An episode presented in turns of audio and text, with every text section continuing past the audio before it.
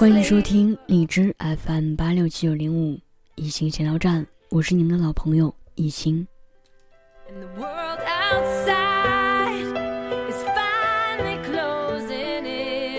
又是过了这么长时间才跑来闲聊站里发声。那当时我在建立这个闲聊站的时候，呃，初心就是闲了才过来聊啊。但是现在好像大家都特别特别忙，嗯，那就等有空了再聊吧。所以这时间隔得非常之长，我觉得现在是有必要过来跟大家来聊聊了，因为我最近，嗯，一直在忙碌着。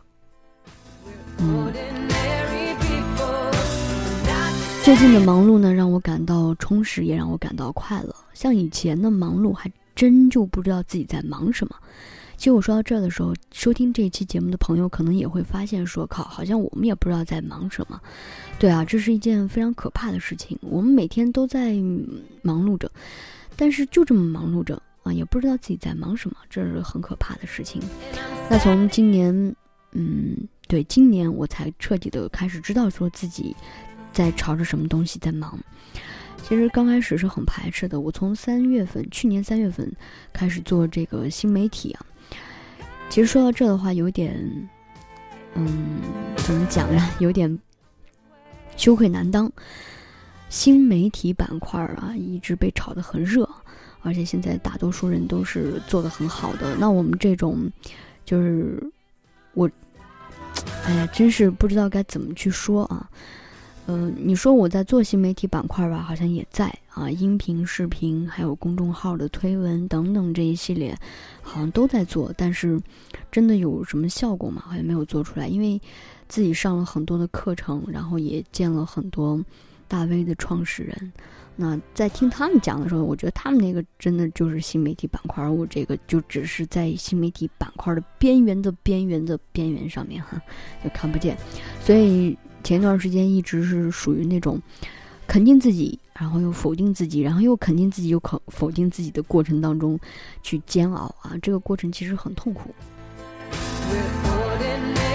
但是我会学会自己去调节，然后去想清楚，说，哎，好像一直都是在做这个事情，也许只是内容在变化。你看，我做过旅游，然后做过古瓷收藏，然后又做飞行俱乐部，然后现在又开始做什么市政照明，它只不过是内容在变，但所做的东西其实还是一样的。嗯，然后会慢慢去尝试一些新的东西，嗯。刚开始要去知道说要做这个市政照明的时候，其实我内心是非常非常排斥的，因为我其实不知道该怎么着手，或者是该怎么去做，就是一下自己没有了主意。嗯，那后来想想说，哦，好像自己开始给他做一个定位啊，我们这个可能就是用作。展示工具的啊，它不会像啊其他那种大 V 一样，或者是那种情感鸡汤类的吧，它不是这样的，就是把它作为一个展示的工具使用啊。那这样子的话，它就会有一个工具性在里边啊。那就开始知道说应该去安排一些什么样的内容在里面进行推送。那同时呢，也会把一些就是公司的文化，然后不断的融入在里边啊，那就可以了。所以开始慢慢做上手了之后，觉得说，哎，好像还可以。接着呢，又做了公益的活动。其实那个公益活动特别突然啊，之前一直想说我们要开始做这个公益啊，呃，内心其实是没有多少概念的。但那天也就是看了一些文章，也或者是看到了一些资讯，然后就产生了这样的灵感，去做了这个，呃，三月十二号啊，对，三月十二号植树节的这个活动。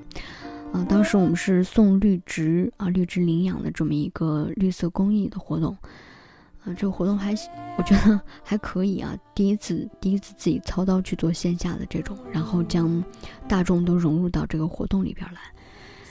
嗯，当然也有不足的地方，因为就是灵感迸发的太太迟了啊，很晚，马上就要做活动，就是十二号的活动，然后十一号迸发了灵感。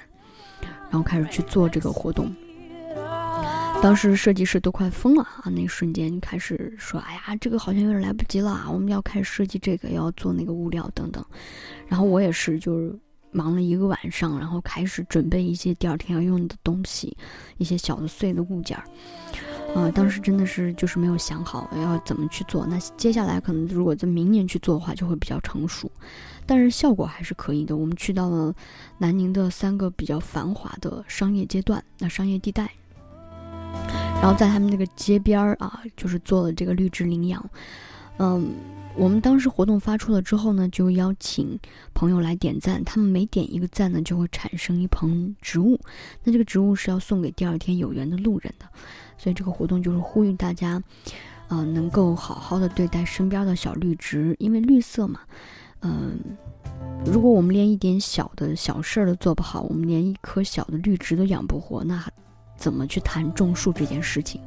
所以我们当时就是以这个为目的，然后去做这个公益活动。嗯，那当然就是在后期的宣传当中呢，也是做了很多的准备工作。我觉得宣传效果还是不错的啊，做了一个视频，然后当时把它放出来之后，呃，做完了之后播放出来，它的效果还是非常可以的，呃，所以稍微有那么一点点的信心。那么接下来就开始不断的去充电，因为以前我觉得就是。我现在终于明白啊，小学的时候老师为什么让我们写日记了啊？其实写日记，如果能坚持下来的话，是一个非常好的习惯。但那个时候我是真的特别不爱写，特别不喜欢写啊，几乎就是记流水账啊，记得特别烂，然后文采没有这么好。那现在真正工作了之后，才会发现说哦，原来写作如此之重要，而且培养习惯呢，也是一件很重要的事情。嗯，我现在就是。慢慢的会觉得知识量的匮乏特别特别的匮乏，呃，就真的会有这种知识恐慌，啊，所以就像罗胖那本书一样，说我懂你的知识恐慌，呃，真的是这样的，就非常害怕，害怕有一天自己可能会知，就是不知道外面发生了什么，或者是根本就无法去理解。这么跟你说吧，我从去年开始，就是打心底里特别的想买书，但是买来了之后都会看嘛。不一定啊，有时候就根本就看不完那个书，然后到现在为止，我可能有些书都还好好的包装啊，就放在书架上面，都还没有打开。嗯，一是好像就是不能静下心来去看，二是总共也好像是抽不出时间的。呃，但是我会在一些路途当中，比如说会利用这种碎片化的时间去看一些书籍。嗯，那尽管如此，我今年看的书也比我往年的好几年看的书都多啊。其实特别的惭愧啊，这个时候才想起来说要看书。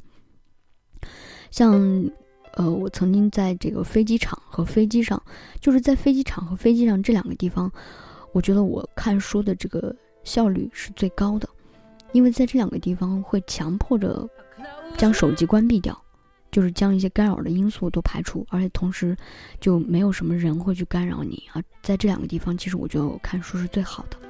那当时我买了这个被称之为是中国的凯文·凯利的硅谷投资人吴军博士博士的这个《智能时代》这本书非常难看。我知道我曾经在可能我的想要站里有跟大家分享过，非常非常难看。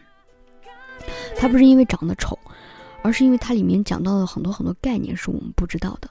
就好在我曾经在大学的时候学习的一些课程是关于编程啊这些的，所以他在里面讲到人工智能以及大数据处理，啊，还有是讲到这个计算机起源到发展，这个我还是稍微能听懂一点的，能看得懂一点啊。所以当时看懂的时候还觉得非常有趣啊，很有信心的把这个书看的差不多了，到快到底儿了。呃，到现在其实还没有看完，但是也快到底儿了，也知道这本书到底讲了个什么。啊，人工智能其实跟我们很近，那大数据同样也很重要。除除此之外呢，就还有一本书是我一个朋友送给我的，叫《乌合之众》啊。可能说到这儿，说到这个书名，很多朋友都听说过。它是一本非常非常著名的研究大众心理学，也就是群体心理学的这么一本书。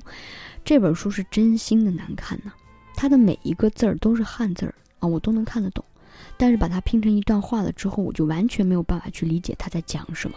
但它确实是一本非常优秀的心理学书，我觉得可能需要一定的阅历啊。等过一段时间，或者是我经历一些事情之后，可能反过头来再去读一遍它，也许就能真正的去看懂一些什么。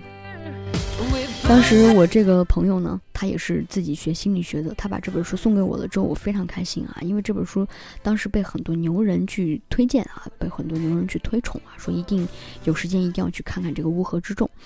嗯，那当时我也问了我这个朋友哈，我就说我说你自己去看这本书的话，你能看得懂吗？他说我看不懂啊，我也没看懂，它特别难看，所以我就把这本书送给你了，好吧？啊，尽管如此，我还是非常感谢我这位这位朋友吧。就是接下来这本书呢，我会好好的去看。呃，真的会是这样啊。其实这段时间认识的一位朋友，他也是在跟我分享，他就有个特别好的习惯，他每看完的书，他都会做一些笔记。他笔记现在都达到了好像快上万了吧，就是他写了很多很多的笔记。所以我觉得他这个是对的，就是他他一直在跟我讲，他说我们看书也好，或者是我们学习也好，就。其实都是输入，输入了之后，我们一定要想办法输出，用自己的观念。可能我们的观念不会逻辑性那么强，也不会那么的富有哲理性，但只要输出了，它就很容易会变成你的。所以当时他跟我在分享这个的时候，我觉得非常赞。尤其他当时跟我说，他看完这个凯文·凯利的《失控》啊，还有这个，嗯，尤瓦尔·赫拉里的。未来简史，这未来简史我也在看，但是它也稍微有点难看啊，所以就是才啃了一点点啊，都还没有看完。所以他在看这两本书看的差不多的时候，他就反过去看了一下这个《海克帝国》。当他看完了之后，他再回过头来，他就说：“哦，我现在好像能明白，他在里面是讲一个多元，就是多层次的这么一个多维度的啊，他就能看得懂。他说非常的有意思，他也会分享一些，比如说《失控》里面或者是《未来简史》的片段给我。我觉得这个是很好的。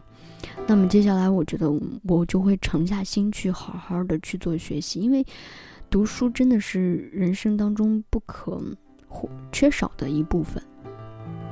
我小的时候读的书特别特别少，特别特别少。我现在就知道吃亏啦，嗯，就特别的恐慌，特别的觉得肚子里面没有料。然后我今年看过的书里边有什么《联盟》啊，啊，还有《人类简史》啊，啊等等这些。嗯，其实看过了，好像就过了。但是我特别喜欢的一本书叫做，嗯。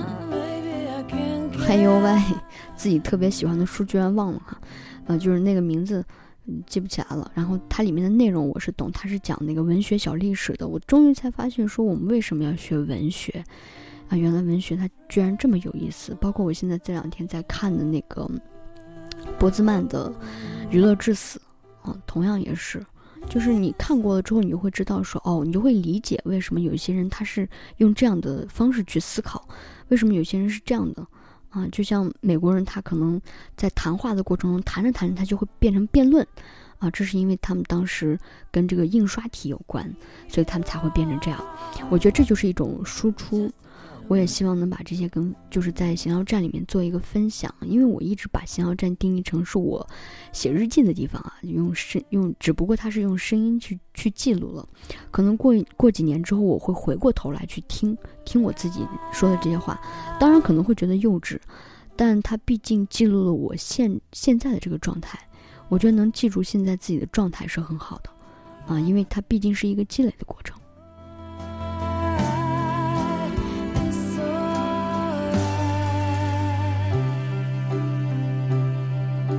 而且我想说，在四月份的时候有一个世界读书日，我也希望在世界读书日的时候，有很多朋友能够重视这件事情，然后好好的沉下心来去读书。人真的需要多多的去读书。那我说，我们只看什么电子书，或者我们从别的地方去，好像都不是特别好。我觉得还是要去看一些纸质的书籍，因为其实现在我们有大把多的时间。也有大把多的范围是有些书是可以看的。你看，像以前他们有大把多时间，但有些书是属于禁书，是根本看不到。但我们现在不存在这样的问题。嗯，我觉得挺好的。像昨天吧，嗯，对，昨天，昨天我参加完活动之后，我就第一时间跑到了这个西西弗书店。我在这其实不是打广告啊，因为我特别喜欢这个西西弗书店，我会经常去那儿待着。就心情特别燥的时候，我觉得去这种地方待着。